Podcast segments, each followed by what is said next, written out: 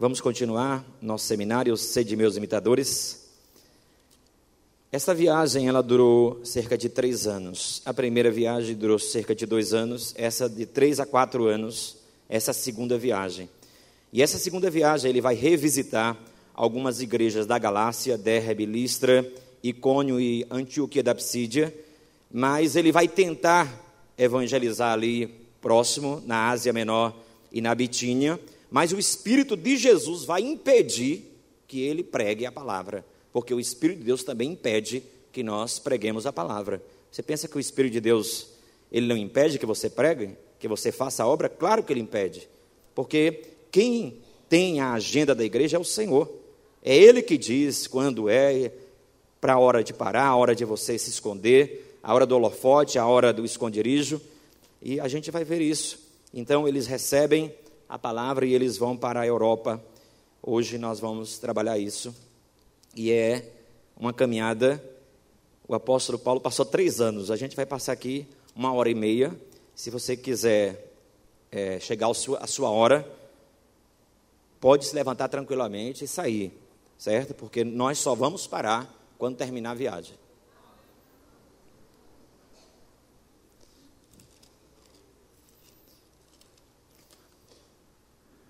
Vamos lá, vamos relembrar rapidinho a primeira viagem missionária.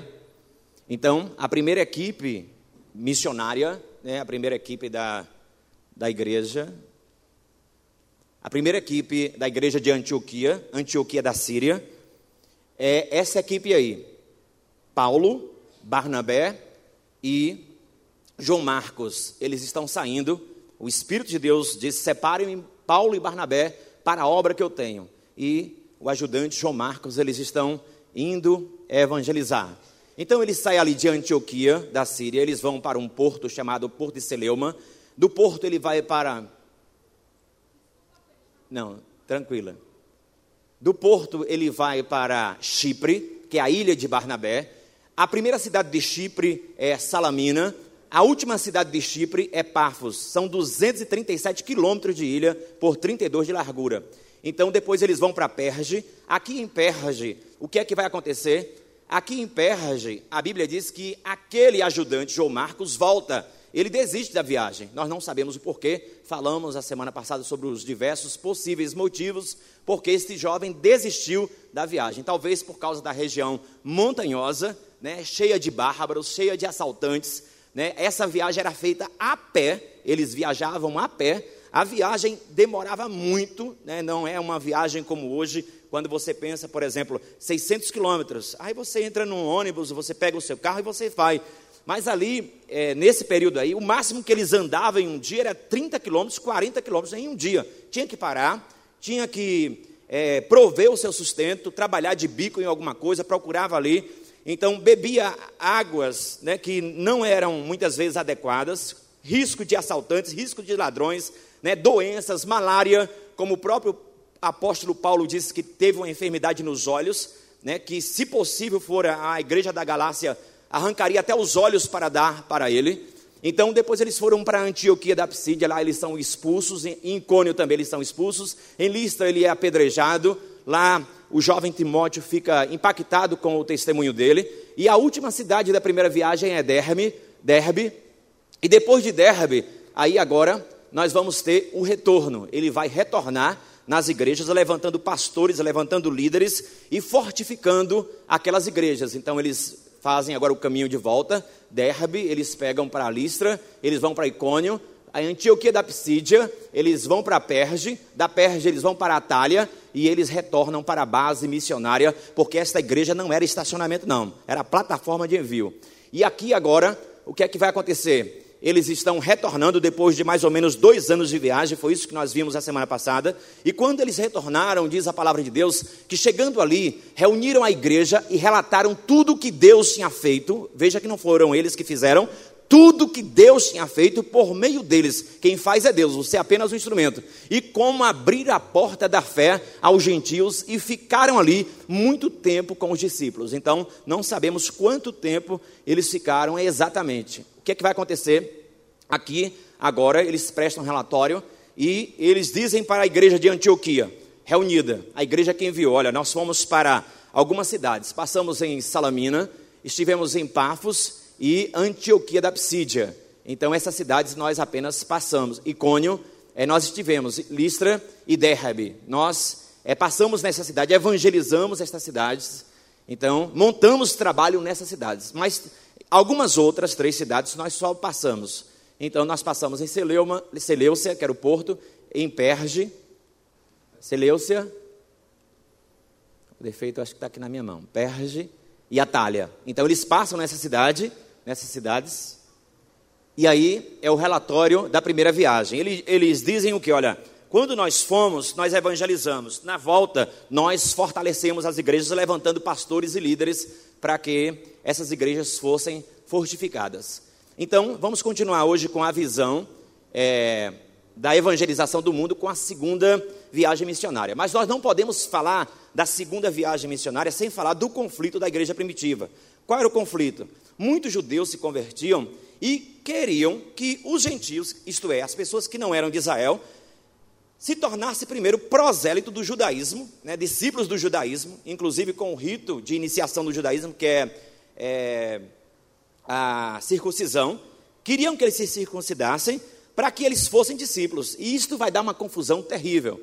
Então a Bíblia fala, né, olha só, alguns indivíduos que desceram, eles saíram da Judéia, os judaizantes, desceram da Judéia e ensinavam aos irmãos, foram lá em Antioquia, onde estava a base missionária, e ensinavam aos irmãos: se vocês não circuncidarem, vocês, é segundo o costume de Moisés, de maneira nenhuma vocês podem ter salvo, serem salvos. Então quer dizer, para você ser salvo, não basta só Jesus, não.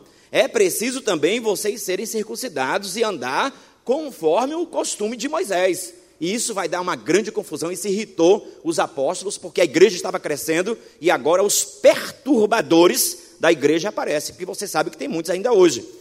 Então, tendo havido da parte de Paulo e Barnabé contenda e não pequena, foi uma briga muito grande com esses homens, uma grande discussão, resolveram que esses dois e alguns outros, dentre eles, subissem a Jerusalém aos apóstolos e presbíteros com respeito a esta questão. Então, vai ser marcado ali no início da igreja, o primeiro concílio, a primeira reunião para resolver esse problema.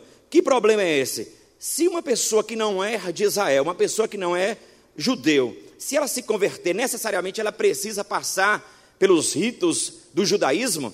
E aí Jesus disse o que? Pano novo não se coloca em roupa velha. Então você não pode de forma nenhuma pensar que o evangelho é judaísmo. E não é de forma nenhuma. Então, o que é que vai acontecer? Eles vão descer de Antioquia para Jerusalém só para resolver essa questão. Eles chegam lá no Porto de Cesareia e logo após descem a Jerusalém. E eles são bem recebidos, a palavra de Deus diz. Né? Tendo eles chegado a Jerusalém, foram bem recebidos pela igreja, pelos apóstolos e pelos presbíteros, e relataram tudo que Deus fizeram com eles. Então, já começa a mostrar o trabalho que Deus fez com os gentios. E aí, eles querem combater esse falso ensino, porque fariseus, está escrito, se convertiam. Olha só, insurgiram-se alguns da seita dos fariseus, inclusive o apóstolo Paulo já tinha sido desta seita, da seita dos fariseus, e eles haviam crido, eles haviam crido em quem? Em Jesus, na, na encarnação de Cristo, que Jesus era o Messias, só que tem um problema. Eles diziam: é necessário circuncidá-los e determinar-lhes que observem a lei de Moisés. Quer dizer, mesmo o gentio entregando a vida a Cristo, ele precisava se comportar como judeu. Você nunca vai ver Paulo se comportando como gentio. Então, se você é judeu, você é judeu. Se você é gentil, você é gentil. Em Cristo nós somos um. Mas Deus não chama você para ser judeu. E Deus não chama o, o judeu para ser gentil. Então, isso aí não tem nada a ver, mas a confusão está estabelecida e é preciso resolver. A Bíblia fala que Paulo se levanta naquela reunião dos presbíteros, apóstolos e toda a igreja, e olha o que o apóstolo Paulo diz: havendo grande debate, Pedro tomou a palavra, melhor dizendo, Pedro se levanta Pedro pega a palavra e diz: Irmãos, vós sabeis que desde há muito tempo Deus me escolheu dentre vós para que, por meu intermédio, ouvisse os gentios a palavra do evangelho e cresça. Então, Pedro pega aquela palavra, porque Pedro era o líder dos apóstolos, e quando ele pega a palavra, ele vai relatar uma experiência que ele teve, porque a Bíblia diz que ele estava em Jope um dia e o almoço não saiu, e ele subiu para o terraço da casa e de repente, no terraço, Deus desce o almoço, um lençol cheio de animais que os judeus consideravam imundo. E o Senhor disse assim: Olha aí o teu almoço, a tua marmita está pronta. Aí Pedro disse: Está repreendido. Eu não vou comer isso não. O Senhor disse: Olha, não diga que isto é impuro, essa comida é limpa. Não chame esta marmita de suja, porque essa marmita é limpa. E o Senhor estava dizendo o quê? Que o evangelho era para os gentios, porque na verdade, quando aquela visão que aparece durante três vezes some, a Bíblia diz que logo após vieram os, é, os guardas de Cornélio, o centurião romano, que mandou chamar, porque Cornélio viu um anjo e o anjo disse: Olha, manda chamar Pedro.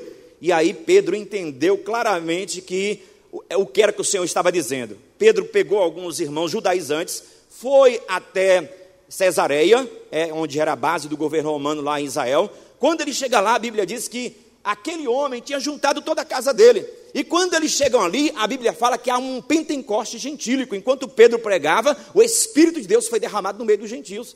Os judeus não entendiam nada. Disse: que é isso aqui? Pedro disse: Olha, isso é Pentecoste deles também.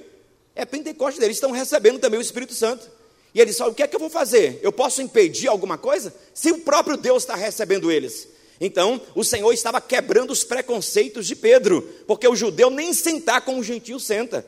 E agora o Senhor estava dizendo que os gentios também eram bem-vindos na igreja. Não há separação de raça. Então era para que o evangelho saísse de Jerusalém, porque já tinha passado muito tempo e os discípulos ainda não tinham é, voluntariamente obedecido a palavra de Deus. Eles levaram a palavra porque eles foram obrigados por causa da perseguição.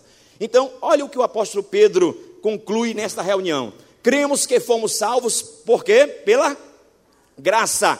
O, é, graça do Senhor Jesus, como também aqueles foram. Então, tanto judeus como gentios são salvos pela graça. Ninguém nunca foi salvo pela lei. A Bíblia diz que é por meio da fé na graça de Cristo. Então, depois que Pedro se levanta naquela reunião, se levanta também os dois grandes missionários, Paulo e Barnabé, e relatam o que eles estavam experimentando naquela primeira viagem. E toda a multidão silenciou, passando a ouvir a Barnabé e a Paulo, que contavam o quantos sinais e prodígios Deus fizera por meio deles entre os gentios. Depois que Pedro, Paulo e Barnabé terminam de falar, agora se levanta o líder da igreja de Jerusalém, que é Tiago. Tiago se levanta, este era irmão de Jesus. A Bíblia fala que o outro Tiago já tinha morrido pela espada de Herodes, e este Tiago, que era o líder da igreja em Jerusalém, ele se levanta e ele vai citar justamente a experiência de Pedro. Olha o que Tiago diz. Depois que eles terminaram, falou Tiago, dizendo: Irmãos, atendei nas minhas palavras. Expôs Simão como Deus, ele está falando de Pedro, expôs Simão como Deus primeiramente visitou os gentios, a fim de construir dentre eles um povo para o seu nome. Então, Tiago, ele vai dar o seu parecer, e a Bíblia fala que o parecer daquela igreja para resolver aquela grande discussão foi esse aí, olha. Pois pareceu bem ao Espírito Santo e a nós, veja que eles não decidiram sozinhos, o Espírito de Deus estava ali com eles, e pareceu bem a eles e ao Espírito Santo não impor maior encargo além dessas coisas essenciais. Então, aí saiu o decreto apostólico que a irmã Cristine, Cristiana, né? Cristine, Cristiane, Cristiane. A irmã Cristiana está com ele. Pode trazer aí, irmã, o decreto apostólico? Esse decreto apostólico está na sua Bíblia também. Mas vamos mudar aqui só para descansar minha voz. Olha o decreto apostólico. Qual foi a decisão da igreja para que as pessoas agora que não são de Israel, o que elas devem fazer? Você tem que usar kippah? Ah, vou usar o kippah, vou circuncidar. Paulo diz, olha, evangelho não tem nada a ver com pinto. Evangelho tem a ver com coração. Evangelho tem que ver com coração. Paulo diz: olha, a circuncisão verdadeira não é do pinto, é do coração. Dos apóstolos e líderes, amigos de vocês, aos nossos amigos em Antioquia, Síria e Cilícia, saudações. Ouvimos falar que alguns homens das nossas igrejas procuraram vocês com ideais que os confundiram e entristeceram. Esclarecemos que eles não foram autorizados por nós nós não os enviamos. Concordamos agora, unanimemente, em escolher representantes e enviá-los a vocês em, nossas, em nossos bons amigos Barnabé e Paulo. Escolhemos homens confiáveis como Judas e Silas. Eles enfrentaram a morte várias vezes por causa do nosso Senhor Jesus Cristo. Nós os enviamos para confirmar, num encontro face a face com vocês, o que registramos por escrito. Pareceu bem ao Espírito Santo e a nós que vocês não fossem entristecidos por nenhum peso. Acatem apenas essas exigências básicas. Não se envolvam com nenhum tipo de idolatria. Não sirvam comida ofensiva aos judeus cristãos, como é o caso do sangue e da carne ritualmente impura, e guardem a pureza moral no sexo e no casamento. Essas orientações são suficientes para que sejam mantidas relações agradáveis entre nós. Deus seja com vocês. Pronto, esta foi a conclusão, e a Bíblia diz que Silas e Judas, não Iscariotes, foi responsável de levar estas cartas a todas as igrejas. Uma cópia desta carta, dizendo: olha, se chegar alguém aqui, porque eles disseram, nós não enviamos esses judaizantes, eles foram porque eles quiseram, eles não estão aqui no nosso nome, eles, eles colocaram perturbação na vida da igreja. Então não aceite isso. Então está decidido o decreto apostólico é: o homem é salvo pela fé e não pela lei. A lei não é caminho de salvação. O caminho de salvação é uma pessoa e o nome da pessoa é Jesus. Deixe de perturbar as, as outras pessoas. Por que é que tem gente que nunca te evangelizou, mas diz para você que se você não guardar o salvo, você está no inferno? Nunca parou para te evangelizar?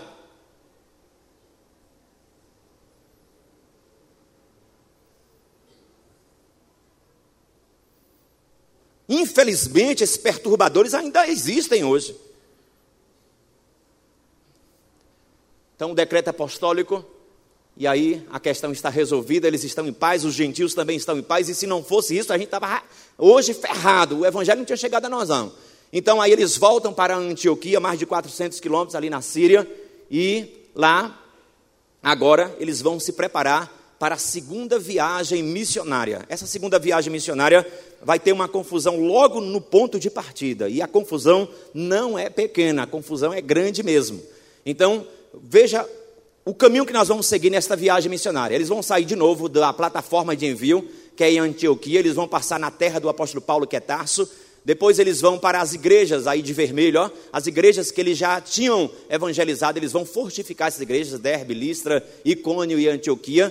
Eles vão querer ir para a Ásia, o Espírito de Deus diz não. Eles vão querer ir para Bitínia, o Espírito de Deus diz não. Aí eles esperam o comando de Deus em um porto na cidade de Trode, ali no mar Egeu. Esse caminho aí, gente, ó, da Antioquia da Síria. Você sabe que a guerra na Síria hoje, eles estão indo para onde? Eles estão indo para a Europa. É o mesmo caminho que Paulo fez. É esse caminho aí, saindo da Antioquia da Síria para a Europa. É esse caminho, vai pegar o mar Egeu. Então, o que é que vai acontecer? Nesta cidade, a Bíblia diz que o Senhor vai falar com Paulo qual é a direção. Aí eles vão atravessar o mar Egeu, eles vão para Filipos, de, Filipos eles vão para Tessalônica, de Tessalônica eles vão para Bereia, de Bereia eles vão para Atenas, o centro cultural da época, depois eles vão para Corinto, o centro da imoralidade, depois eles vão para Éfeso, aonde adorava lá a deusa Diana, a Diana dos Efésios, e depois eles vão retornar para Antioquia, passando por Cesareia, que é o porto de Jerusalém. Ele sai da igreja em Jerusalém, fala com os irmãos de Jerusalém e volta, e assim está terminado a segunda viagem missionária. Então, esse caminho, não sei se você está disposto a sair daqui só quando essa viagem terminar. Vamos lá, partindo da plataforma de lançamento.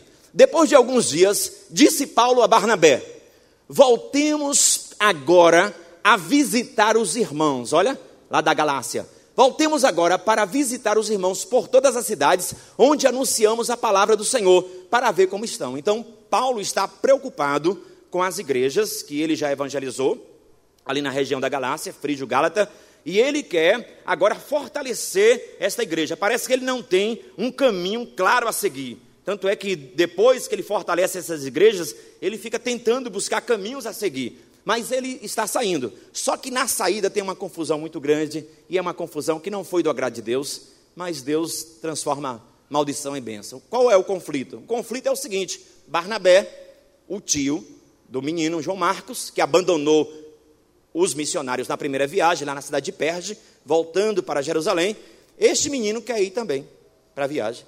Paulo disse: Ah, não, não vai não. Se esse cara for, não vou. Eu vou sozinho, mas você não vai não. E a Bíblia diz, gente, que a discussão foi feia. Mas Barnabé queria levar consigo também João, chamado Marcos. Olha o mais aí, ó. Mais Barnabé, olha o outro mais aí, ó. Mais Paulo. Não achava justo levarem aquele que se afastara desde a Panfilha, não, é, não os acompanhando no trabalho. Então Paulo disse: Eu vou levar esse cara, rapaz, esse cara nos abandonou no meio da missão, e agora você quer que eu leve ele? Eu não levo esse cara, não. Rapaz, vamos levar. Você esquece que Barnabé é o que? O encorajador. Quem foi que foi é, apresentar Paulo quando ninguém queria saber de Paulo? Quem foi que apresentou Paulo para a igreja de Jerusalém? Barnabé. Quem foi que foi resolver o problema lá quando estava acontecendo o avivamento em Antioquia? Barnabé. Quem foi que, quando Paulo estava esquecido lá em Tarso, o Senhor Deus mandou buscar? Barnabé foi buscar em Tarso depois de dez anos esquecido. Então, este homem era um homem do encorajamento. Ele não desistia de ninguém. Não desistia. Mas Paulo, ele olhava para uma pessoa e ele dizia assim: Olha, eu quero saber como essa pessoa pode ser usada na obra.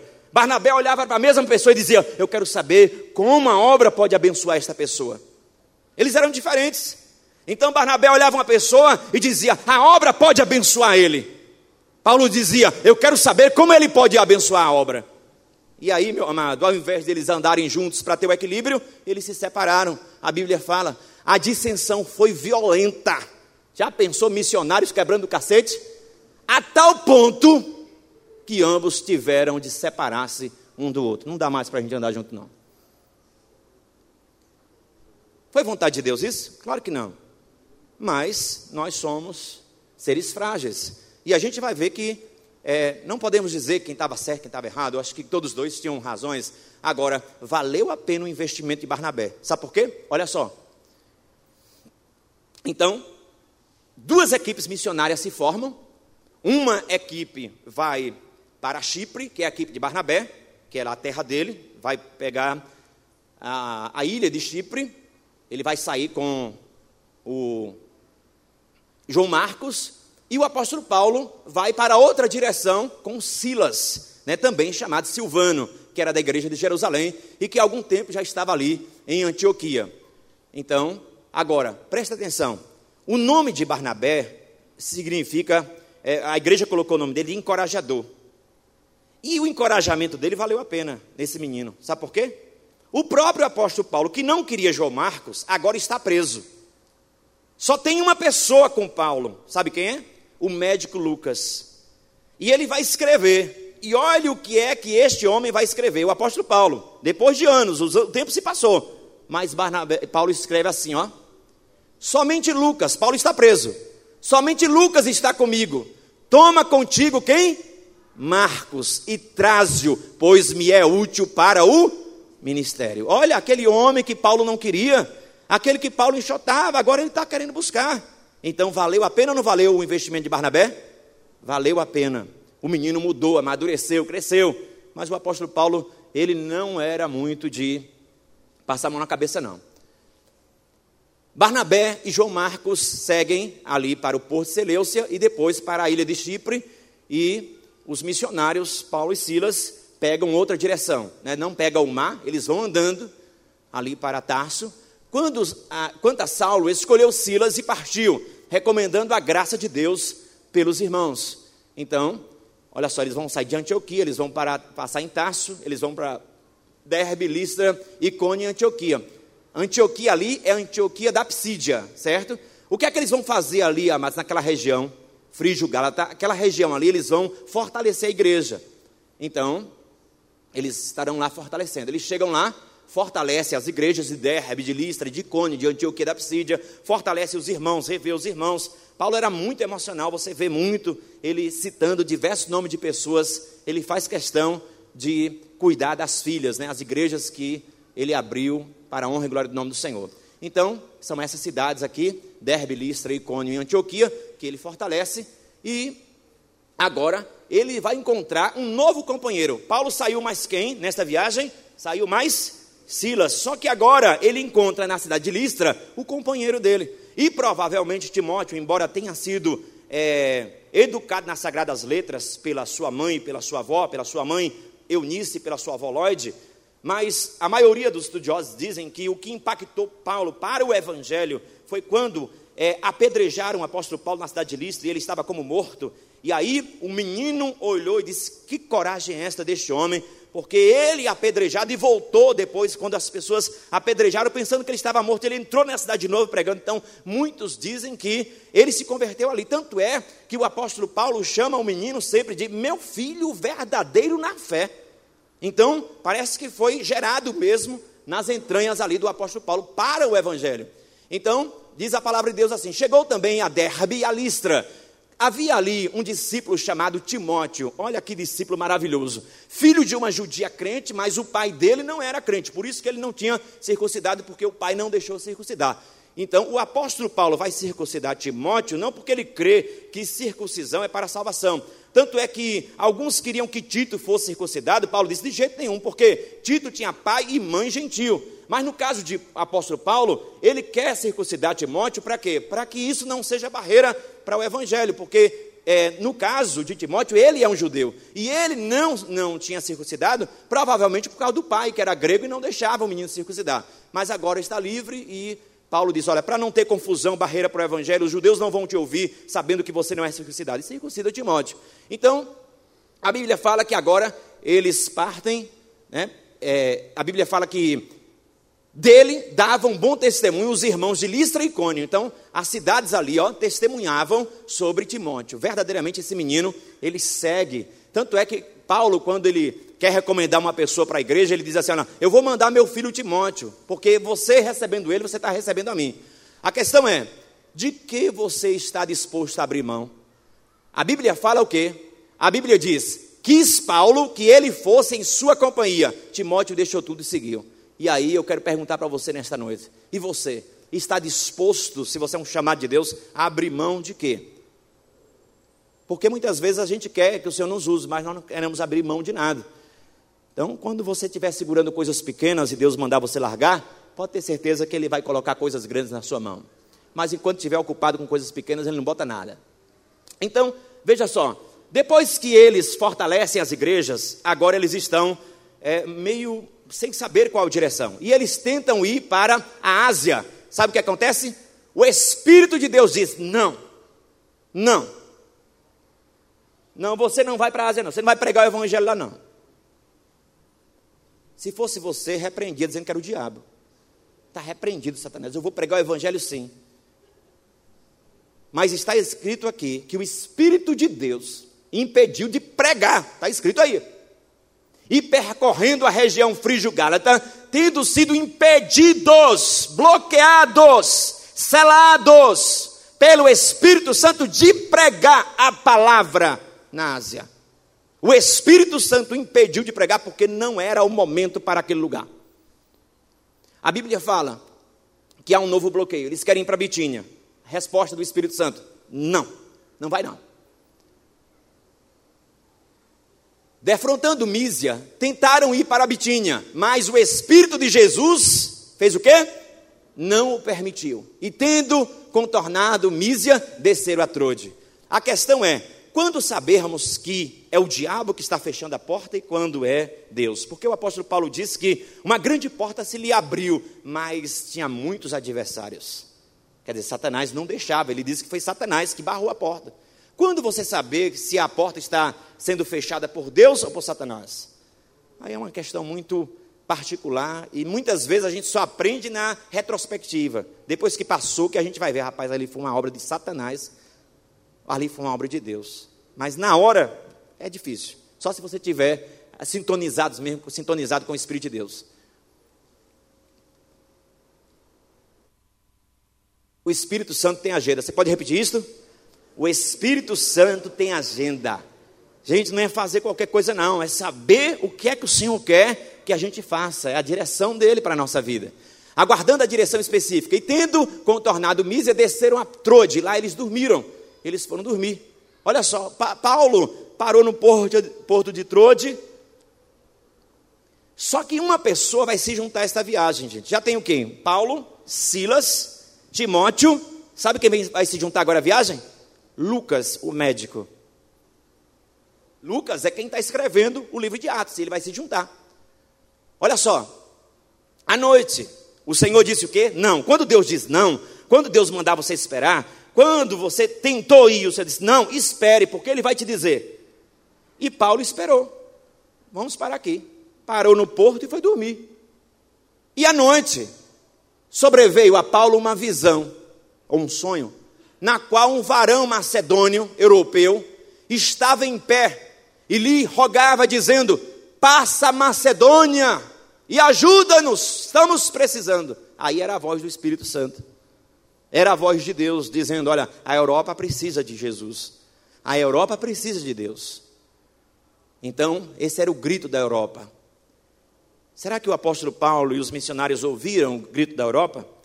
Será que você consegue ouvir o grito da menina que vende pão para você todo dia? Será que você vem, ou consegue ouvir o grito da, da menina que vende acarajé? Do rapaz que passa gritando na rua: Olha o picolé! Será que você consegue ouvir o grito dele? Do empresário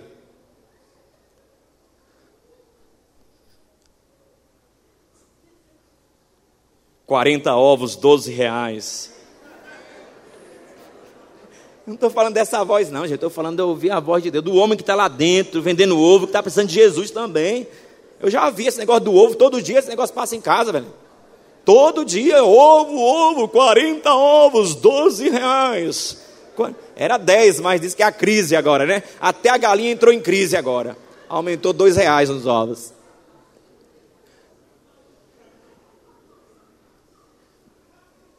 Não tape os seus ouvidos para o que o Espírito de Deus tem. Se o Senhor está te chamando, vá, obedeça. E houve um clamor naquela visão que o apóstolo Paulo teve, porque o Senhor disse: Espere, não quero que você vá para a Ásia, não quero que você vá para a Bitínia, espere. E ele esperou. E a palavra de Deus nos diz: preste atenção, quem é que está escrevendo Atos dos Apóstolos? Lucas, olha lá a palavra agora. Assim que teve a visão, imediatamente o que? Procuramos. Como é que ele vai dizer procuramos se ele não estava incluído? Muda aí a pessoa, ó. Já não é eles procuraram, procuramos. Lucas estava envolvido. E você vai ver Lucas em algumas viagens de Paulo. Então, Lucas entra na viagem também. A, a, é, partir para aquele destino, ó. Procuramos partir para aquele destino assim que teve a visão. Eles demoraram? Não. Imediatamente procuramos partir para aquele destino. Concluindo o quê? Qual foi a conclusão deles?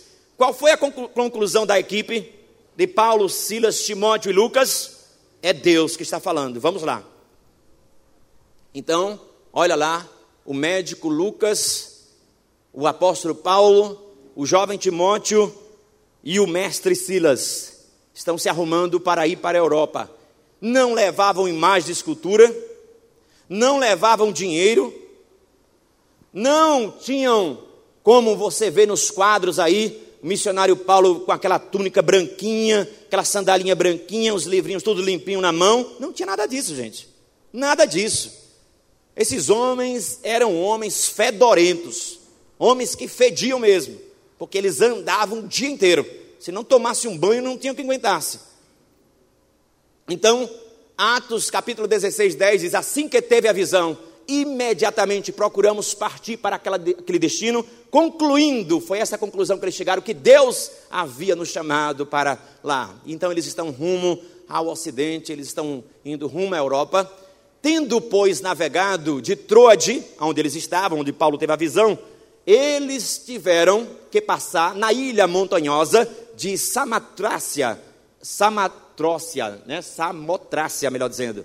Eles passaram nessa ilha montanhosa e depois eles passaram em Neápolis, que é o porto marítimo de Filipos, que aí agora, quando ele descia nesse porto, aí sim, agora ele botou os, os, seus pés, eles botaram os seus pés no solo europeu. Eles tinham que andar ainda 16 quilômetros até chegar à cidade de Filipe. A cidade de Filipe foi uma cidade é, criada é, em homenagem a o pai de Augusto, né? A cidade em homenagem a Filipe. E essa cidade foi criada pelos romanos. Era uma mini Roma. E vai acontecer grandes eventos nessa cidade.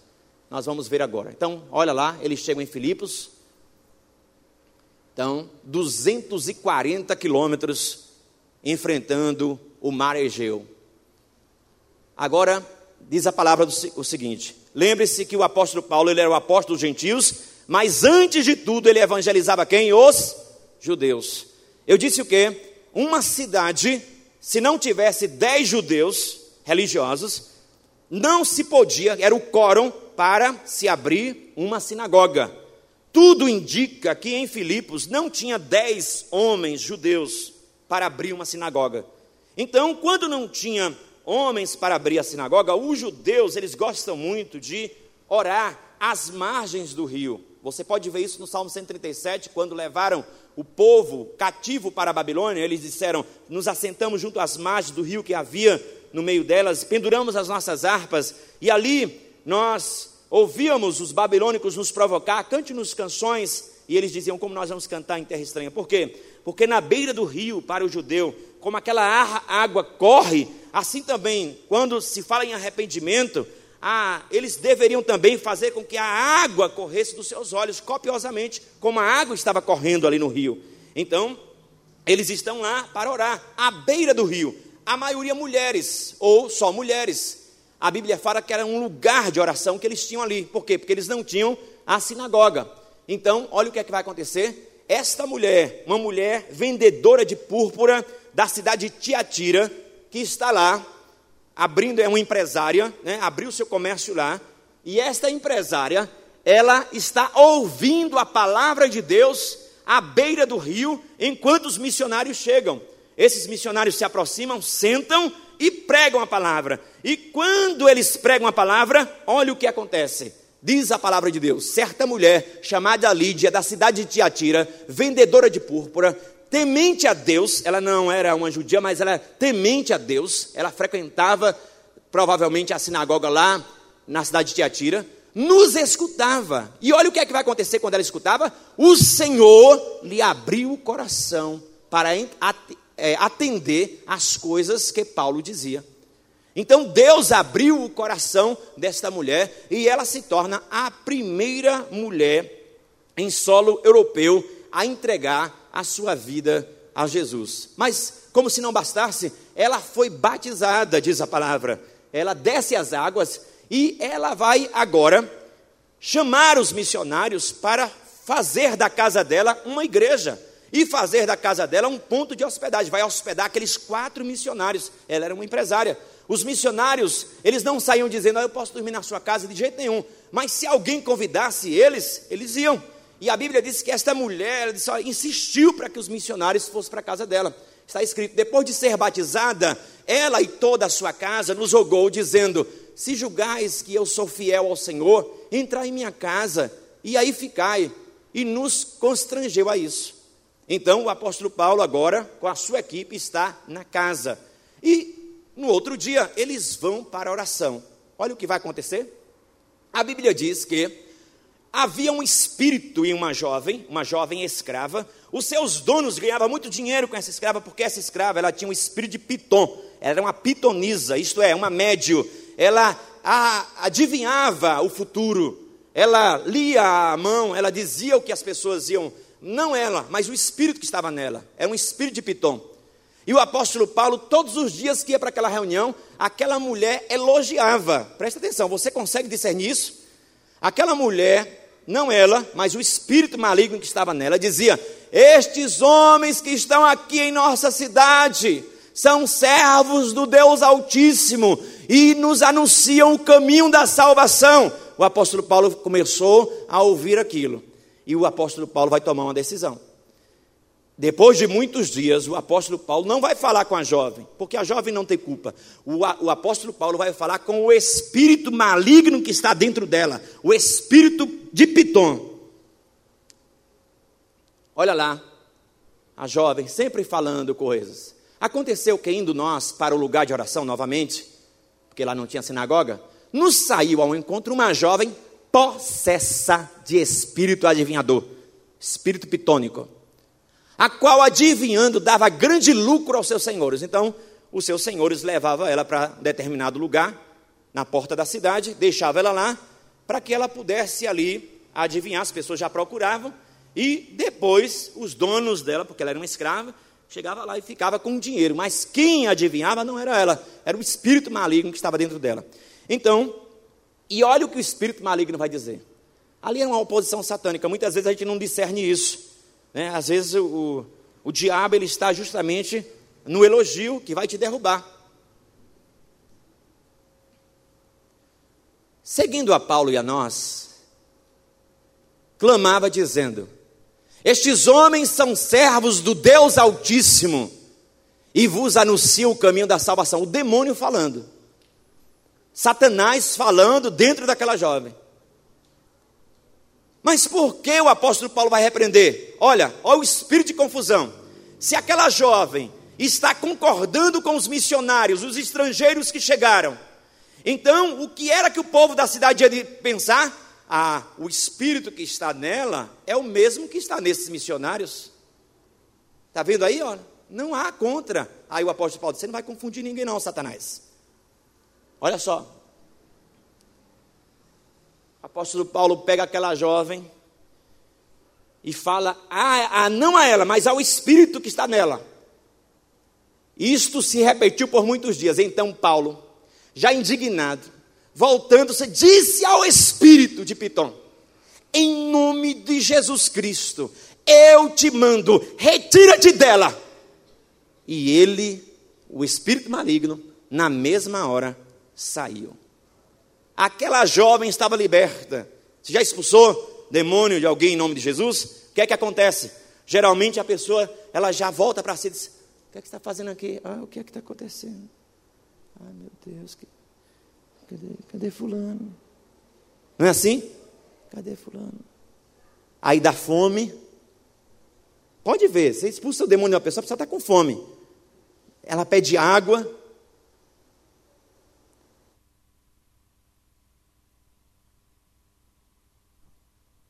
Aí o que é que vai acontecer agora? Os donos da jovem vão perceber que mexeu no bolso deles. Eles não vão poder mais ganhar dinheiro porque o espírito maligno saiu de dentro da menina. É assim que o mercado é, né? Quer prender você.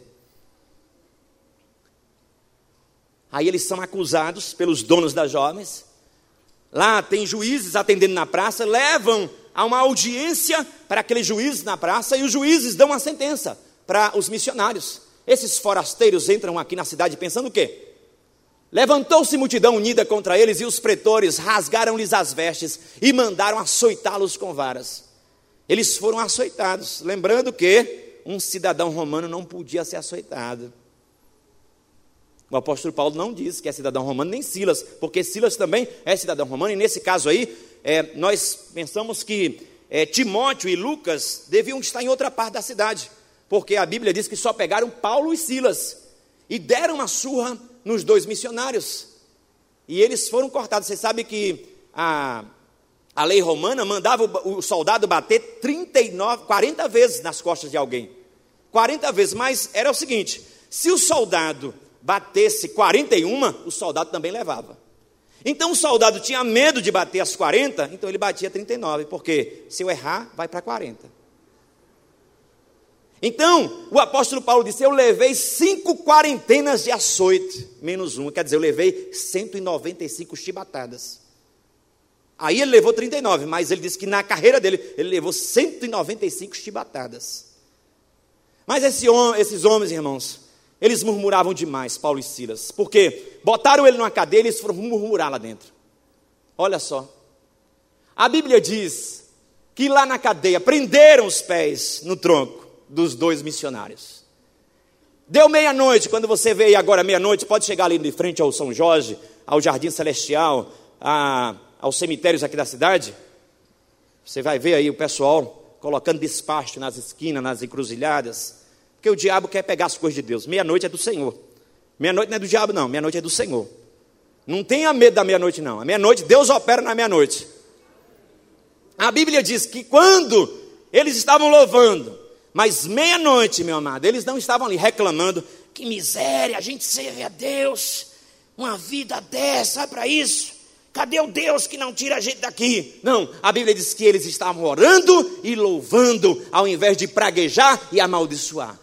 E enquanto eles louvavam e eles adoravam, olha, por volta da meia-noite, Paulo e Silas reclamavam e murmuravam, é isto? Oravam e cantavam louvores a Maria. A, a Maria? A Deus. A Deus. Não estava cantando para a Diana dos Efésios, não estava cantando para é, nenhum Baal, estava cantando a Deus. E os demais companheiros da prisão escutavam: esses caras são doidos, velho. Porque os que estavam ali tinham matado, tinham roubado, mas a Bíblia diz que esses homens estavam lá porque eles tinham libertado uma jovem do espírito de Satanás. E o diabo se levantou ali nos donos dessa menina, e esses caras estão agora presos. Mas a Bíblia diz que quando eles começaram a louvar, eles começaram a cantar, meu amado, aquele louvor atravessou o cárcere, o calabouço, e chegou lá no Senhor. E de repente o Senhor Deus responde. É assim, amados, é de repente, viu? A Bíblia diz que Deus mandou um terremoto, o chão tremeu. Não estava acontecendo terremoto na cidade, coisa nenhuma. Não foi um terremoto na cidade, foi só ali, foi só pontual, porque é assim, quando Deus quer te abençoar, Ele não precisa olhar para todo mundo, não. Ele pode abençoar você. Está todo mundo dizendo que está em crise, mas o Senhor Deus pode olhar para você e te abençoar. Deus pode abençoar pontualmente.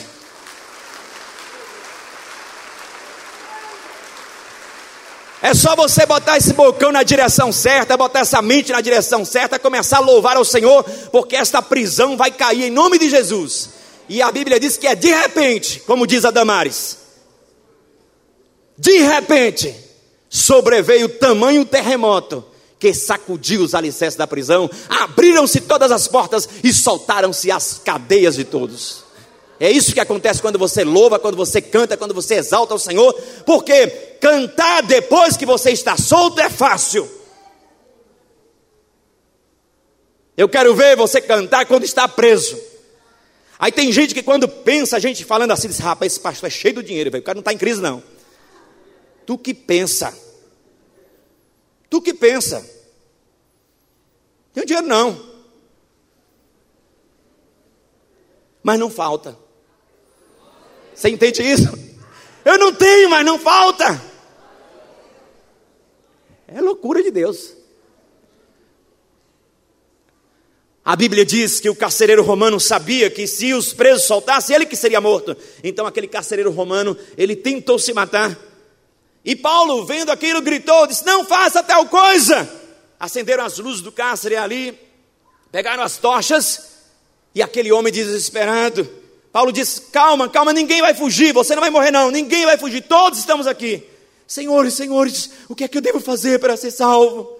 Paulo diz: creia no Senhor Jesus Cristo, e será salvo tu e a tua casa.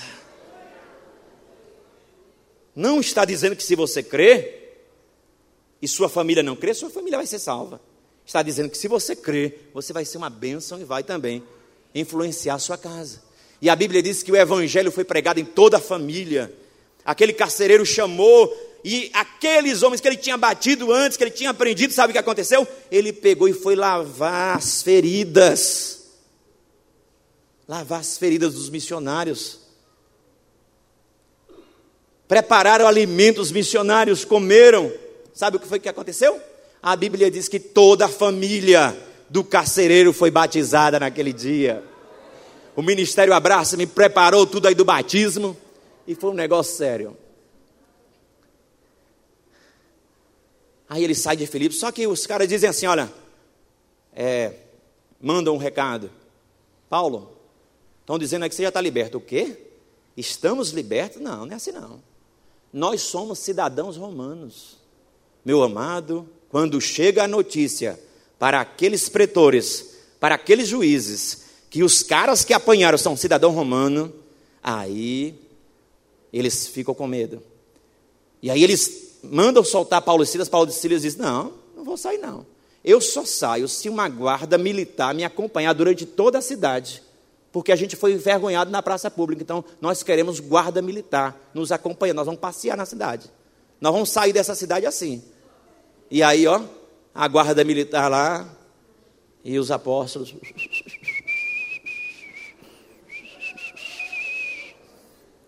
Foram na casa de Lídia, comeram lá um pãozinho. E depois partiram. Tendo passado por uh, Anfípolis e Apolônia, chegaram a Tessalônica. Olha só, agora eles estão na cidade de Tessalônica, uma cidade com 200 mil habitantes nesta época aí do apóstolo Paulo. E havia, nesta cidade diferente de Filipos, havia o quê? Uma sinagoga de judeus. Não quer dizer que só o judeu entrava, mas também o gentil podia entrar. Então, ó, foram para Filipos e de Filipos foram para Tessalônica. Então, são 160 quilômetros de viagem, a pé. Paulo gostava de montar o seu QG nos grandes centros. Paulo, pode ver, quando Paulo passa numa cidade pequena, ele não demora. Aí você diz assim: ah, mas ele passou em cidades grandes e não demorou, porque ele foi expulso. Mas quando ele podia, ele passou, ele ensinou dois anos na escola de tirano em Éfeso, ele passa em Corinto um ano e oito meses. Então, na cidade que não expulsa ele, uma cidade grande, ele fica lá. Ele só sai da cidade grande se expulsarem ele. Então, a Bíblia fala, por que ele fazia isso? Por que ele evangelizava o grande centro? Olha aí a resposta. Porquanto, a partir de vós, ele escrevendo para os Tessalonicenses, a partir de vós, como aquela pedra que você joga na água, pá, e aí se espalha em ondas, a partir de vós, não somente a palavra do Senhor foi proclamada na Macedônia e na Caia, mas também a vossa fé em Deus tornou-se conhecida em todos os lugares, a ponto de não ser necessário que acrescentemos mais nada a isso. Quer dizer, evangelizou Tessalônica, era um ponto comercial muito bom que passava muita gente, e aquela igreja soube fazer o seu papel de evangelização. Paulo disse: Olha, vocês fizeram um trabalho tão bom que não é necessário que a gente esteja aí na região. Por quê? Porque a igreja entendeu que não era apenas para que os missionários fizessem, era para que a igreja fizesse. E a igreja entendeu. Então, a partir de vós, vocês contaminaram tudo aí. Então, Paulo, ele buscava esses pontos estratégicos para que ele não pudesse perder tempo. Então, aí ele visita a sinagoga dos Tessalonicenses. Lá ele não visita, quando Paulo visita uma sinagoga, gente, não é para ficar sentado ouvindo, não. Ele visita a sinagoga porque ele quer anunciar o povo da nação dele porque ele também é um judeu, ele quer anunciar que Jesus faz parte das promessas do Antigo Testamento e ele é o Messias. Olha só, Paulo, segundo o seu costume, segundo o seu costume, ele era um judeu, foi procurá-los e por três sábados. Ah, você disse assim: Ah, pastor, o senhor falou aí agora que Paulo demorava-se nos grandes centros, mas por que está falando que ele ficou só três sábados? Porque vão expulsar ele daí. Vão expulsar, mas ele quer ficar mais tempo arrazoou com eles acerca das Escrituras, demonstrando ter sido necessário que o Cristo padecesse e ressurgisse dentre os mortos, e este dizia ele: É o Cristo Jesus, aquele que eu vos anuncio. Então, ele está dizendo aí para os judeus de Tessalônica que Jesus, que foi morto numa cruz, verdadeiramente é o rei dos judeus, é o Messias. Aí o que é que acontece? Muitos gregos, né, gentios, e mulheres de posição se converteram na cidade. Aí, meu amado, quando você mexe com gente de dinheiro, a sinagoga não gosta. Então, imagine os maridos destas mulheres ricas. As mulheres se convertendo para estrangeiros que estão trazendo uma mensagem estranha. Que negócio é esse? Então vão ter que agora chamar pessoas para perseguir os missionários. Alguns deles foram persuadidos e unidos a Paulo e Silas. Então, lá na sinagoga, ó, gregos e mulheres se convertem, bem como numerosa multidão de gregos piedosos e muitas distintas mulheres, mulheres de alta posição da sociedade, se convertem. E aí, meu irmão, mexeu com os religiosos. Aí o alvoroço na cidade de Tessalônica está feito, porque eles vão na praça do mercado, chama alguns vagabundos, a Bíblia fala assim, alguns vagabundos que estão na praça para fazer um alvoroço, para dizer que tem gente estranha na cidade, fazendo é, engano, enganando. Os judeus, porém, movidos de inveja, trazendo consigo alguns homens maus dentre a, a malandragem, ajuntando a turba, alvoroçaram a cidade e, assaltando a casa de Jason, procuraram trazê-los para o meio do povo. Olha só, o apóstolo Paulo com os missionários estavam aí na casa de Jason. Então, o que foi que eles fizeram? Foram na casa de Jason buscar o cara, buscar os missionários. Mas quando eles chegaram lá, os missionários já tinham sabido através dos irmãos, novos decididos, e planejaram uma fuga, e eles fugiram. E Jason foi arrastado até o tribunal por dar cobertura aos missionários. Porém, não os encontrando, arrastaram Jason e alguns irmãos perante as autoridades, clamando: Estes que têm transtornado o mundo, chegaram também aqui, os abaladores do mundo, os quais Jason hospedou. Está aqui hospedado na casa de Jason. Todos estes agem contra os decretos de César. E o que é que eles afirmam? Qual é a acusação? Eles estão afirmando que Jesus é o quê? Rei. Então, porque Roma não estava nem aí para a religião Sabe por quê? Porque para Roma só existe um Deus, e o Deus é o imperador. Então, botando os missionários contra o poder de Roma. Olha, esses missionários estão dizendo que César não é Deus, não. Que Jesus é Deus. Só que os romanos, para eles, eles nem se importavam. Por quê? Porque para eles Jesus era um morto, um defunto. E quem anunciava um defunto, dizendo que era rei, tá, esse cara está doido. Então Jason, ele paga uma fiança e ele é liberado, né, ele é punido porque ele hospedou os missionários na casa dele. Então, o que é que vai acontecer? A Bíblia diz que os irmãos lá de Tessalônica armaram um plano de fuga. E logo, durante a noite, os irmãos enviaram Paulo e Silas para Bereia. Ali chegados, dirigiram-se aonde? Para onde? A sinagoga dos judeus. Vamos ver o comportamento dos bereanos? O nome da minha célula é Bereia. Quem participa da célula Bereia é bereano. Por que Bereia? Vamos lá? Então ficava a 80 quilômetros ali de Tessalônica. Olha lá, saindo de Tessalônica, você vai para Bereia. Então, ele visita as sinagogas de Bereia. E olha o que acontece, presta atenção o que vai acontecer aqui. Ora, estes, estes quem? Os bereanos, eram mais nobres que os de Tessalônica. Por que eles eram mais nobres? Pois receberam a palavra com toda a avidez, com todo cuidado, aceitando, receptividade, e eles faziam o quê? Examinavam as escrituras todos os dias para quê? Para ver se as coisas eram de fato assim. Então, o bereano é aquela pessoa que não fica ouvindo o pastor e engolindo tudo. O bereano não é aquele que fica ouvindo uma mensagem e engole tudo. O bereano não é bebê espiritual, que tudo que vê bota na boca. O bereano, ele ouve, ele analisa, ele vai processar e ele vai examinar para conferir na palavra se essa coisa é assim. E ele não é um crítico, ele está aberto. Os bereanos estavam totalmente abertos, desde quando tivesse base nas Escrituras. Seja você um bereano. Olha para o irmão que está ao seu lado e diga: seja você um bereano ou uma bereana. Então, de Bereia, eles vão para Atenas. Atenas era o centro filosófico daquela época. Dizia-se, gente, que em Atenas havia, presta atenção, havia mais deuses do que gente.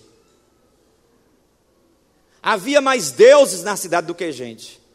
Agora preste atenção num fato que vai clarear você algo, algo é, tremendo para trazer luz a um texto. Conta-se a história que na cidade de Bereia houve uma praga. E essa praga, eles buscaram todos os deuses do local e nada fazia com que aquela praga cessasse. Aí um dia, os bereanos disseram assim, como eles queriam agradar os deuses do panteão, porque o problema de Atenas não era que eles não tinham Deus, é que eles tinham vários. Então eles disseram assim: Olha, já oramos a todos os nossos deuses, nada aconteceu. Se existe um Deus que a gente não conhece e pode cessar essa praga, a gente vai passar a seguir esse Deus. Resultado: a praga cessou. Eles não sabiam quem era esse Deus. E aí eles fizeram uma placa e botaram o quê? Ao Deus desconhecido.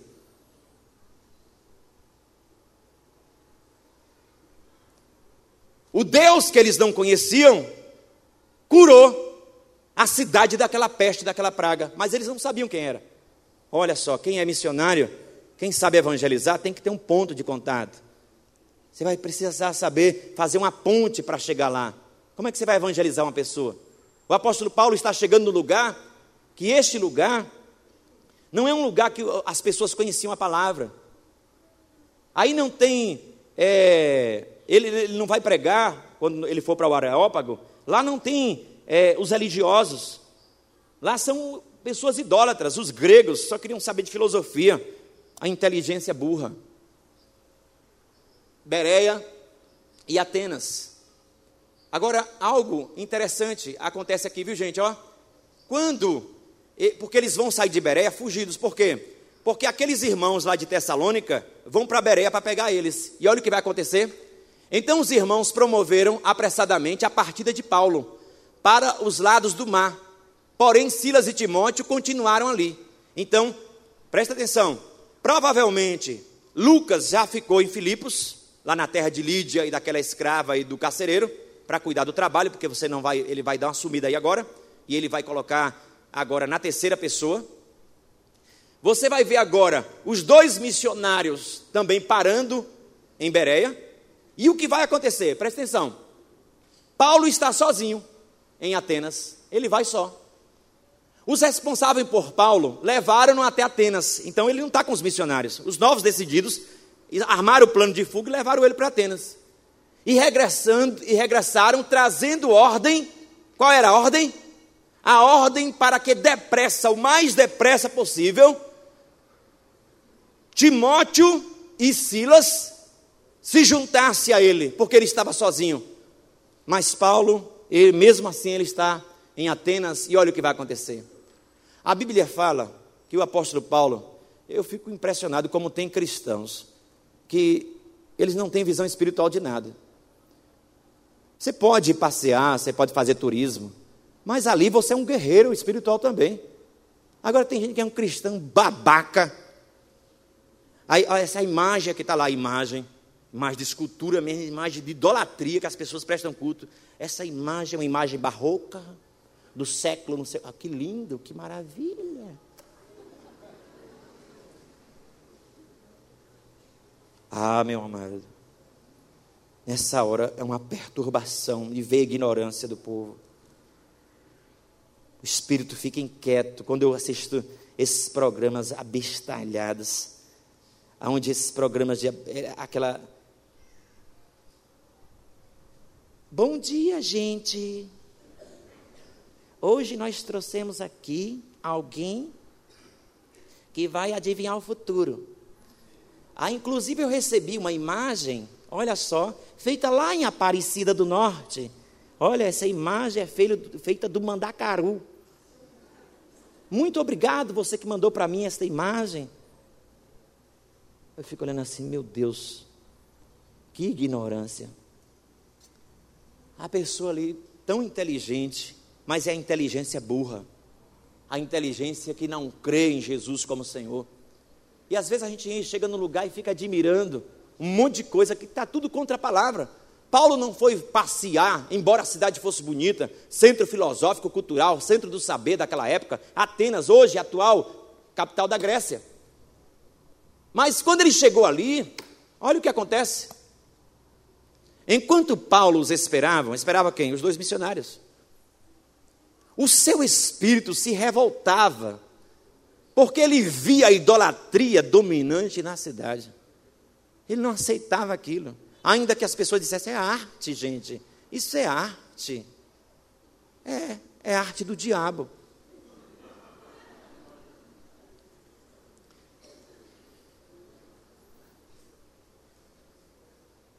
Aí ele põe as mãos às obras, mão à obra sozinho. O que é que ele vai fazer? Sozinho. Por isso, dissertava na sinagoga, foi para a sinagoga, lá tinha sinagoga, entre os judeus e os gentios piedosos, também na praça todos os dias. Olha, foi lá fazer o que ele sabia fazer, que ele era um fabricante de tendas, botava lá no mercado os seus instrumentos lá que ele vendia de cinto, tudo de couro, e botava para vender, e no mercado ali quem chegava ele evangelizava. Porque essa cidade não era comercial, era, essa cidade ficava esperando quem era a, a pessoa que ia trazer a mais, a mais nova filosofia. E o apóstolo Paulo chega ali. Então, você tem aproveitado as oportunidades para evangelizar? Paulo sabia aproveitar as oportunidades. Ele não esperava nem um pouquinho os, os caras chegarem e dizer, vou evangelizar, vou ficar aqui parado, não. O convite para falar no Monte de Marte. Então, Monte de Marte é aquilo que você ali como lê aí como Areópago, né? É uma montanha aonde ali se fazia discursos. E ali estava o Senado, estavam aqueles homens inteligentes, aqueles homens que julgavam todas as leis ali na cidade de Atenas. Então ele é convidado lá para esse monte de Marte para falar. Agora imagine, os caras não conhecem, não conhecem o Antigo Testamento. Eles estão ali atrás de filosofia, porque a Bíblia diz que quando eles discutiam na praça com os epicuros e com é, os estoicos, esses filósofos disseram: se eu chamar você para ir para o Monte de Marte, você vai? Dar um discurso lá e disse: eu vou. E o apóstolo Paulo foi.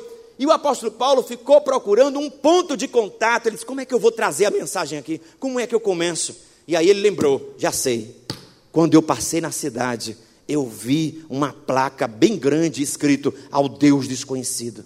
Não tinha Deus nenhum lá de imagem de escultura mas tinha uma placa bem grande. É por ali que eu vou começar.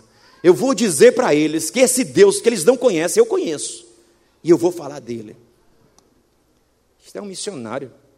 A Bíblia fala: quem é sábio ganha alma, quem é burro afasta. Então, tomando consigo, o levaram a Areópago, dizendo: Poderemos saber que nova doutrina é essa que ensina? Em outras palavras, macaco que é banana? Aí Paulo, agora, ele vai procurar um ponto de contato. Qual é o gancho que ele vai pegar para evangelizar esse povo? E a Bíblia fala que ele acha o ponto de conexão justamente aí, ó.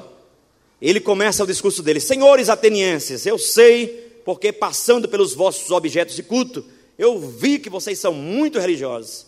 Mas diante de tudo que eu vi, eu quero chamar a atenção para vocês só para um altar que eu vi escrito em letras garrafais, algo que me chamou a atenção. E aí ele diz: Encontrei também um altar no qual estava escrito o quê? Ao Deus desconhecido. Olha, o Deus que cessou a praga, que eles não sabiam quem era. Paulo diz: Esse Deus eu conheço e eu quero falar dele agora. E o apóstolo Paulo prega ali. Há algumas pessoas que dizem que esse, essa mensagem de Paulo foi um fiasco, porque ele usou os poetas da época, mas na verdade não foi um fiasco. O Senhor estava ali. E qual foi a reação das pessoas quando Paulo pregou? A mesma de hoje. Qual é a reação quando a gente prega a palavra? Alguns zombam, inclusive que está aqui dentro agora, zombando, achando que está demorando, está demorando, saia.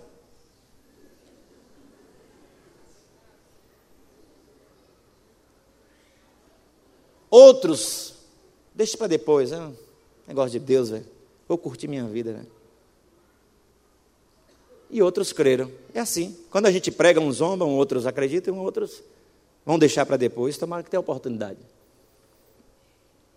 A Bíblia fala que, quando ouviram falar, uns escarneceram, outros disseram, deixa para depois, e alguns homens creram, inclusive Dionísio e Damares, que não tem nada a ver com sabor de mel.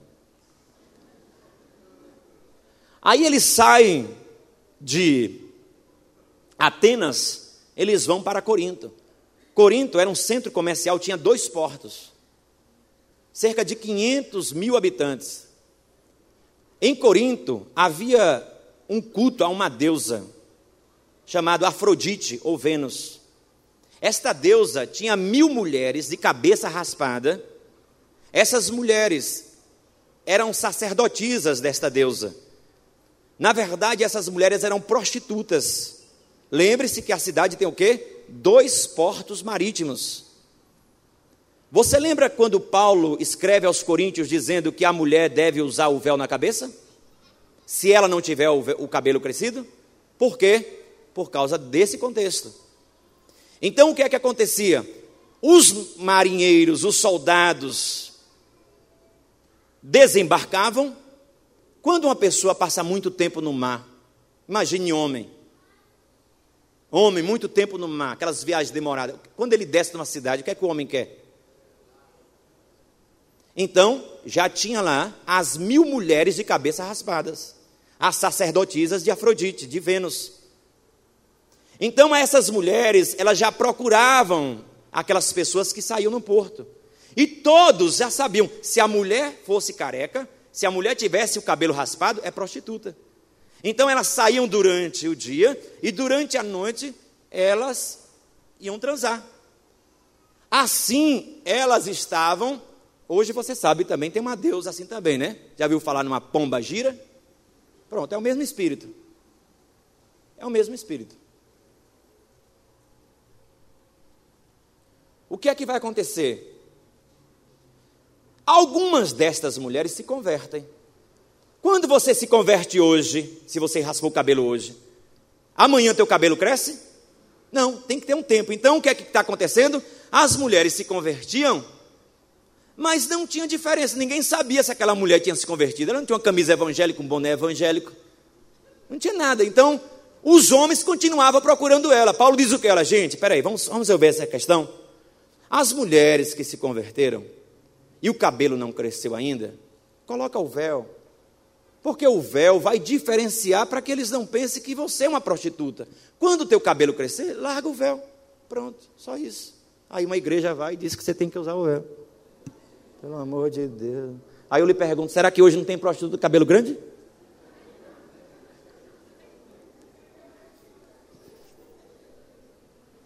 Então ele chega a Atenas, cidade imoral, também porto comercial, a 73 quilômetros ali de, chega a Corinto. Então, ó, já estamos terminando, viu gente? Sai de Atenas e ele vai para Corinto. Essa igreja, gente, deu muito trabalho a Paulo, muito trabalho. Ele escreve muito para essa igreja, essa igreja gastou muito tempo e muito papel. Escreve duas cartas enormes que engloba muitas das cartas do apóstolo Paulo. E tanta tinta que ele gastou trabalhando nessa igreja. Era uma igreja muito carnal, muito.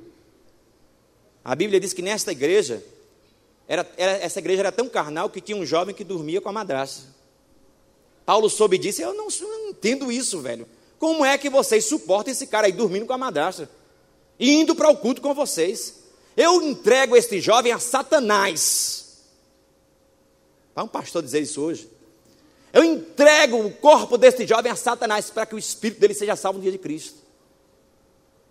Então, o que aconteceu? Na carta ao 2 Coríntios, esse jovem se arrepende, volta para a igreja, e a igreja não quer saber dele. Aí Paulo disse assim: Olha, recebei o tal com mansidão, porque ele já mostrou que ele cumpriu a disciplina dele.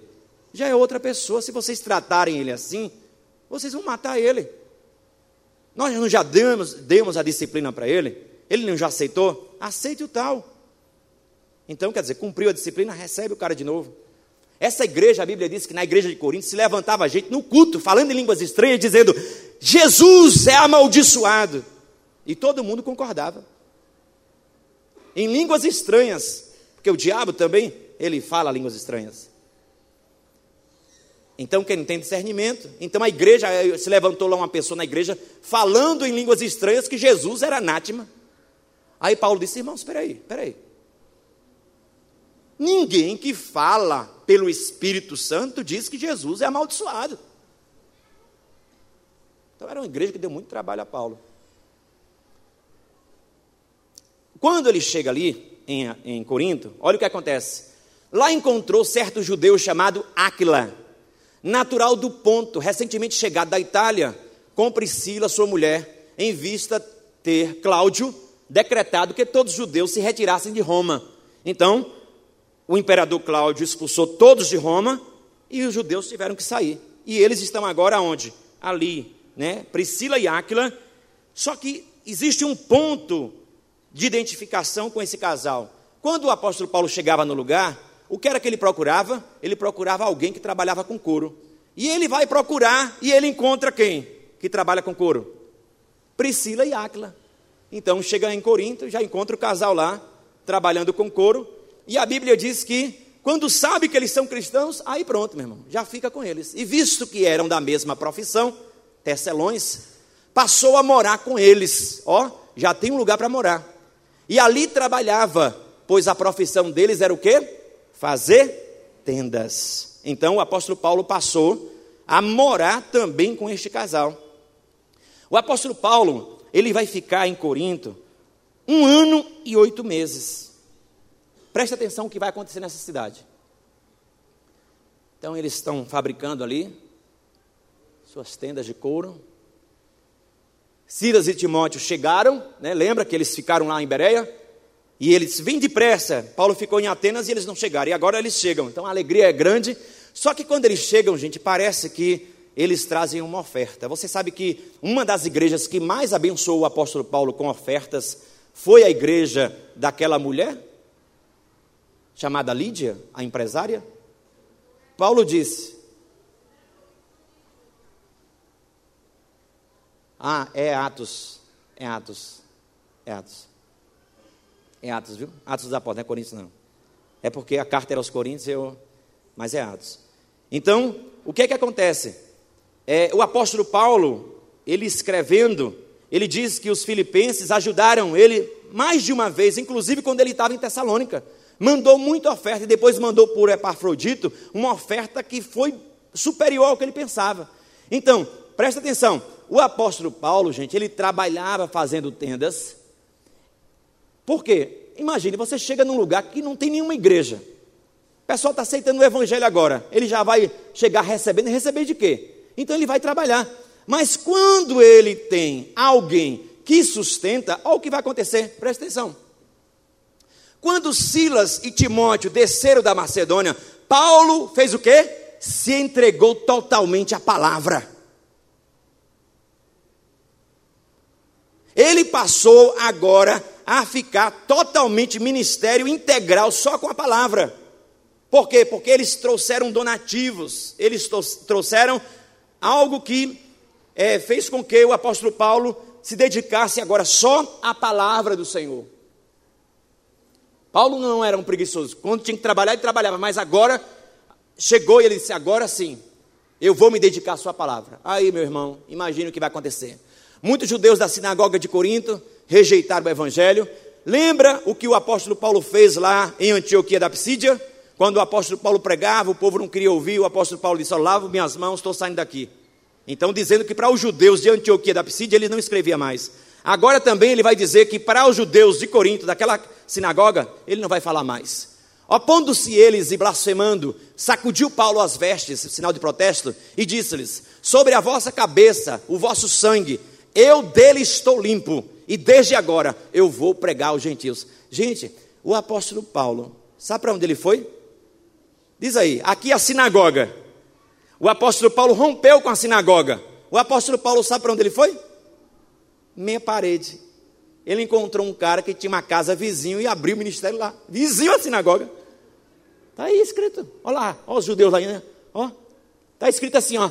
Saindo dali, entrou na casa de um homem chamado Tício Justo, que era temente a Deus. A casa era onde?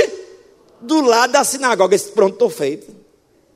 Abriu uma igreja do lado da sinagoga. Sabe o que aconteceu aí? O chefe da sinagoga se converteu. Muitas conversões em Corinto, muita gente se convertendo. Crispo, o principal da sinagoga, creu no Senhor com toda a sua casa. Também muitos dos coríntios, ouvindo, criam e eram o quê? Batizados. Aí, meu amado, o apóstolo Paulo, dormindo em Corinto. Ó, quando Deus disser assim para você, não tenha medo, não se alegre muito, não, viu? Porque quando ele diz não tenha medo, é porque vem alguma coisa aí para te assustar. Então, Paulo está dormindo, e aí o Senhor vai recarregar a bateria espiritual dele. E olhe como foi que ele recarregou. Lembra da visão dele? Paulo teve uma visão lá no caminho de Damasco, teve também para fugir de Jerusalém, teve em Trode, e agora em Corinto. Olha só. Teve Paulo, durante a noite, uma visão em que o Senhor lhe disse: Não temas, pelo contrário, fala e não te cales, porquanto eu estou contigo, e ninguém ousará fazer-te mal, pois tenho muito povo nesta cidade. O Senhor está dizendo: Paulo, não saia daqui. Eu tenho muita gente em Corinto, tanto é que o apóstolo Paulo depois vai escrever: Vocês sabem como eram muitos de vós? Ladrões, assaltantes, homossexuais. Mas agora vocês são o quê? Nova criatura em Cristo Jesus. Então o Senhor disse: Olha, eu tenho muita gente nessa cidade, não saia dela, não, Paulo, fique aí. A perseguição tinha começado lá dos judeus e o Senhor disse: Olha, não saia, Paulo, fica na cidade. Paulo permaneceu um ano e seis meses ensinando a palavra de Deus. Está escrito, um ano e oito meses. É, um ano e oito meses. Melhor dizendo, é 18 meses, né? Um ano e seis meses, um ano e meio. Atos 18, 12. Quando, porém, Galho, presta atenção, olha, por que foi que Deus disse não temas? Porque vinha pepino aí, ó. Galho era o governador romano da Caia. O que foi que aconteceu? Alguns judeus se levantaram contra Paulo e o levaram ao tribunal e disseram: Este convence os homens a adorar a Deus do modo contrário à nossa lei. Então levam Paulo diante do governador da Caia, acusando o apóstolo Paulo que ele está mexendo com a religião. E o governador queria lá saber de religião de judeu, meu irmão? Sabia lá o que era evangelho, sabia lá o que era judaísmo? E aí você vai ver a resposta que esse homem vai dar. Então, quando Paulo chega diante do tribunal de Galho, olha o que diz a palavra. Lá Paulo, ia Paulo falar, ia Paulo falar, quando Galho declarou: se fosse com efeito alguma injustiça ou crime de maior gravidade, ó judeus, de razão seria atender-vos. Mas eu vejo que aqui não há injustiça, aqui não há crime. Mas se é questão de palavra, das pregações de vocês, de nomes da vossa leitoral, sei lá o que é isso, tratai disso vós mesmos. Eu não quero ser juiz dessas coisas. Saia daqui. Expulsou os judeus. O Senhor disse o quê? Paulo, não tenha o quê? Medo. Ninguém vai colocar a mão em você. E Deus está usando o governador agora para botar os judeus para correr. Aí eles são expulsos do tribunal.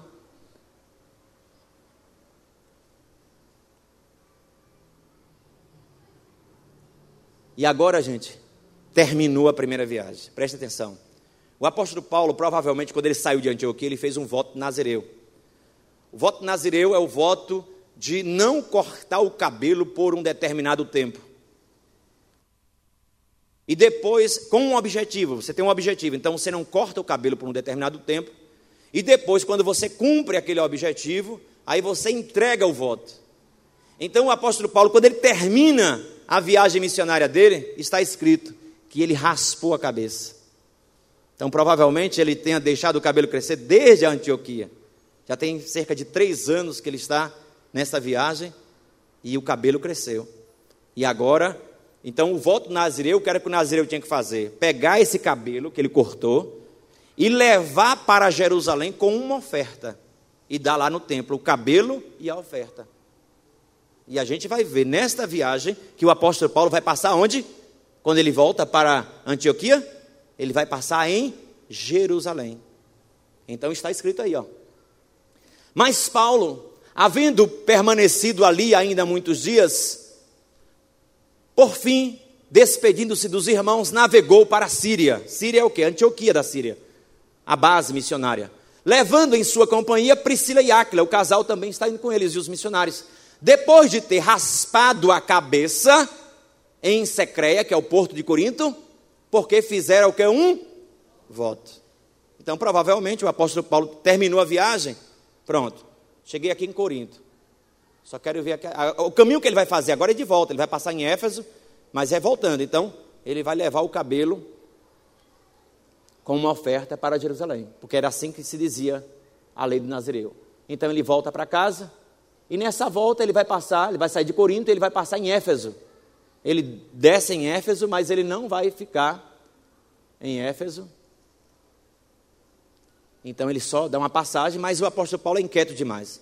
Ele só desceu, mas quando ele desceu, aí ele disse para o pessoal: fique aqui que eu vou ali. Olha só. Chegados a Éfeso, deixou-os ali. Ele, porém, entrando na sinagoga, olha o homem de novo lá, pregava aos judeus, rogando-lhes eles que permanecesse ali por algum tempo, ele não cedeu. Mas despedindo-se, disse: Se Deus quiser, eu vou voltar. E ele vai voltar. E ele vai abrir um ministério aí em Éfeso, dentro de uma escola. Ele vai ensinar na escola. E nessa escola, a escola de Tirano, ele vai ensinar todos os dias, de 11 da manhã até, as 4, até 4 horas da tarde. Imagina aí, você, dois anos, meu irmão, numa sala de aula, com o apóstolo Paulo, de 11 da manhã a 4 da tarde. Meu Deus do céu. Mas agora ele diz que quer ir embora, está cansado. Três anos, quer miojo. E aí ele se despede. Então, ele sai de Éfeso e ele vai para Cesareia, porque é o porto marítimo de Israel. E ele desce a Jerusalém. Chegando a Cesareia, desembarcou subindo a Jerusalém. Então, em Jerusalém não se desce, sempre se sobe. Você vê que Antioquia é lá, mas quando eles desceram, né, o certo é dizer, desceu para Jerusalém. Mas não. Mesmo que você esteja na parte de cima, você não desce para Jerusalém. Sempre você sobe para Jerusalém. Por isso está dizendo aí, subiram para Jerusalém. E aí saudaram a igreja e eles desceram e eles foram para Antioquia. Então, rever os irmãos, provavelmente tenha deixado lá o cabelo com a oferta, porque terminou o voto. E assim concluímos esta segunda viagem do apóstolo Paulo. Chegamos, fim da segunda viagem. Cansou só de explicar, imagine fazer essa viagem. E você, já passou sua Macedônia? Vamos louvar o Senhor. Fique de pé em nome de Jesus. Você já passou sua Macedônia? Você tem obedecido ao Senhor? Será que o Senhor tem dito para você? Tem gente pedindo socorro. Então se mova, passa a Macedônia. A Macedônia pode ser o bairro que você mora. A Macedônia pode ser a cidade vizinha aqui. Conceição do Jacuípe. A Macedônia pode ser a África. A Macedônia pode ser o quarto do teu filho.